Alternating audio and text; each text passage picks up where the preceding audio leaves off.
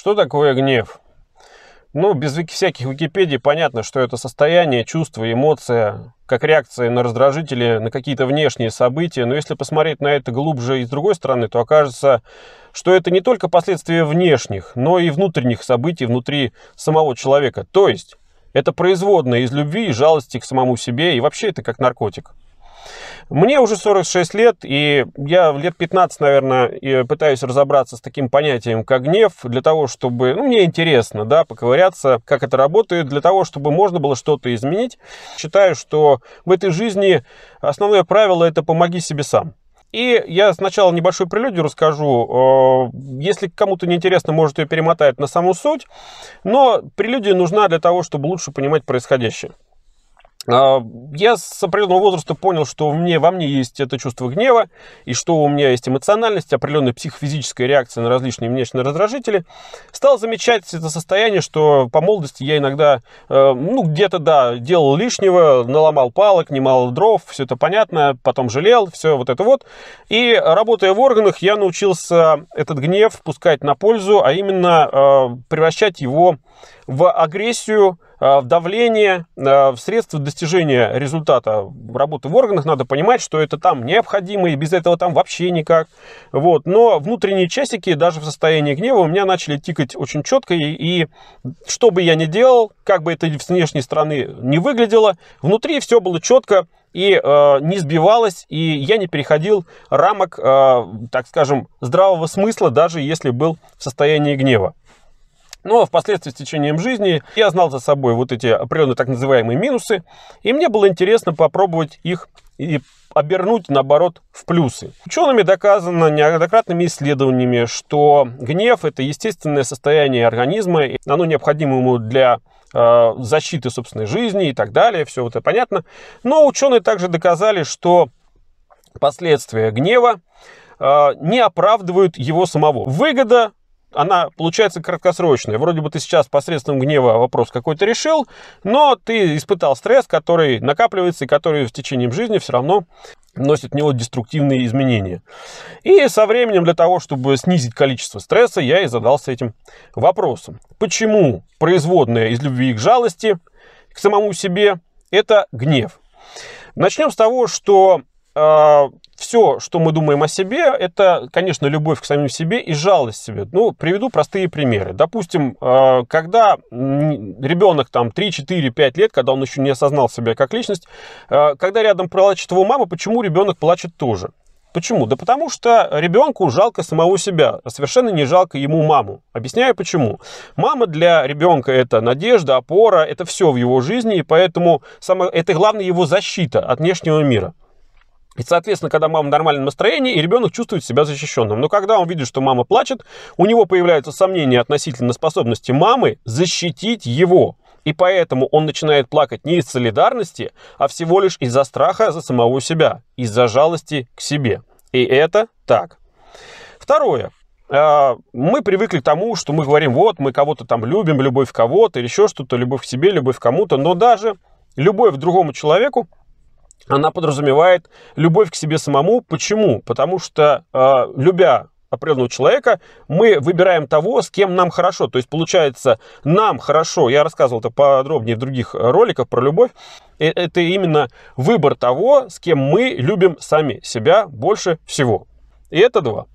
Третье. Ну, приведем такой пример, как слезы об умерших. Когда вы видите, что кто-то плачет о ком-то, то ну, скорее всего, этот человек плачет не об умершем, а об о самом себе. Он плачет о своем отношении к этому человеку, он плачет о самом себе, как я буду без него. Как это я подробно рассказывал в одной статье. Мы фиксируем только то, что вот во всех вот этих трех примерах в большей степени люди любят и жалеют себя. И это раз. Второе. Каким образом происходит э, реакция организма и психики на какой-то негатив и какие-то события, происходящие с нами или действия других людей? мы находимся, так скажем, находимся в постоянном каком-то относительном состоянии комфорта. И вот эта какая-то негативная ситуация или действия других людей вносят в этот э, комфорт э, деструктивные изменения, и мы выходим, из, нас выводит из состояния комфорта, и, соответственно, э, какая-то ситуация выводит нас из состояния комфорта, и мы начинаем что делать? Мы начинаем защищаться от этой ситуации и от этих людей, а, потому что нам самим себя жалко. И из-за того, что нам самим себя жалко, мы компенсируем вот это, так скажем, внешнее воздействие на себя ответной агрессией на эту ситуацию или на этого человека. Соответственно, мы из жалости к себе нападаем на других. Понимаете? То есть загнанная в угол мышь, она страшнее льва, да, понимаете? Так и здесь получается, что загнанный в моральном плане человек, он начинает проявлять агрессию в качестве защиты. Ну, небольшая ремарка, да, то есть, э, чтобы лучше было понимание, э, общепринятое представление о том, что на войне все убивают всех, и для того, чтобы убить, чтобы победить, вот это все, на самом деле это не так. На войне убивают, чтобы выжить. То есть, э, чтобы самому выжить, надо кого-то убить. И это глубинная проекция, это внутренняя проекция. То есть э, не надо говорить об идеологии и обо всем остальном. Идеология это одно, а вот внутреннее понимание и ощущение людей это совсем другое. Так вот, э, переходим к главному. Какие есть пути э, реакции на какие-то вот эти внешние негативные изменения и на деструктив, и на какой-то дисбаланс нашего относительного внутреннего комфорта? Путей, две, два вида реакции, два пути реакции. Значит, первый путь реакции на какие-то негативные события, э, даже это конструктивный, а второй путь это, это оценочный. Чем они отличаются? Значит, при первом пути, при первом э, виде, да, при конструктивном э, происходит анализ событий, происходящего как можно более полный. То есть э, мы задаемся в этот момент вопросами, что случилось, э, как, как так произошло, кто это сделал, какие подробности, какие детали. То есть э, сбор максимального количества информации по определенному событию или по действиям какого-то человека дает нам возможность максимально широко и глубоко изучить саму проблему и ситуацию. А для чего это нужно? Для того, чтобы проанализировать это и в результате получить определенное решение, которое позволит нам локализовать эту проблему и справиться с ней. То есть мы задаемся вопросом, что случилось, и следующий вопрос у нас рождается, что делать. И когда мы между собой, то есть если то, да, и мы, соответственно, а, получаем в голове свое решение, как надо быть в этой ситуации, мы концентрируемся на, концентрируемся на этом и, соответственно, решаем проблему по факту, по сути. Вот. Второй путь это путь оценочный. Когда э, мы задаемся вопросами не что случилось, а задаемся вопросами, кто виноват, как так произошло, почему он это сделал, почему он это не сделал, как так вообще можно, э, как так вообще плохо получилось. Это же вот, вот как только мы начинаем оценивать эту ситуацию, то есть не разбираться в ней, а оценивать, давать ей оценку, хорошо или плохо и так далее, то мы идем по пути создание отношения к этой ситуации. То есть первый путь, без какого-либо отношения мы всего лишь э, понимаем, что произошло и решаем проблему. Во втором случае мы даем оценку, а соответственно мы формируем отношения. И благодаря этому формированию этого отношения мы получаем деструктивное э, влияние на собственную психику, на свою личность. И соответственно начинаем э, нападать, так скажем, в ответ, защищаясь от этого э, деструктивного отношения. То есть Весь гнев формируется благодаря отношению. Если просто взять и исключить формирование отношения из решения какого-то вопроса, то гнев самопроизвольно и не родится. То есть нет смысла бороться с тем, что и родиться не может.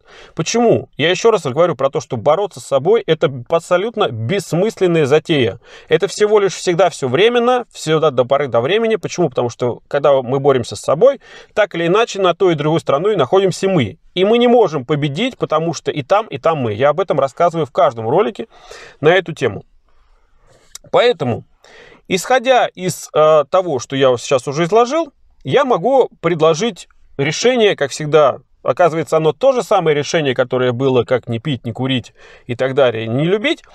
Первое, это не ставить перед собой проблему. Не ставить проблему в том, что у меня проблемы с гневом, мне надо с этим бороться или еще что-то. То есть не надо себя вгонять в бесконечный какой-то какую-то депрессию, исходя из того, что у меня есть проблема, которую я не знаю, как решать. Просто проблему эту не ставить.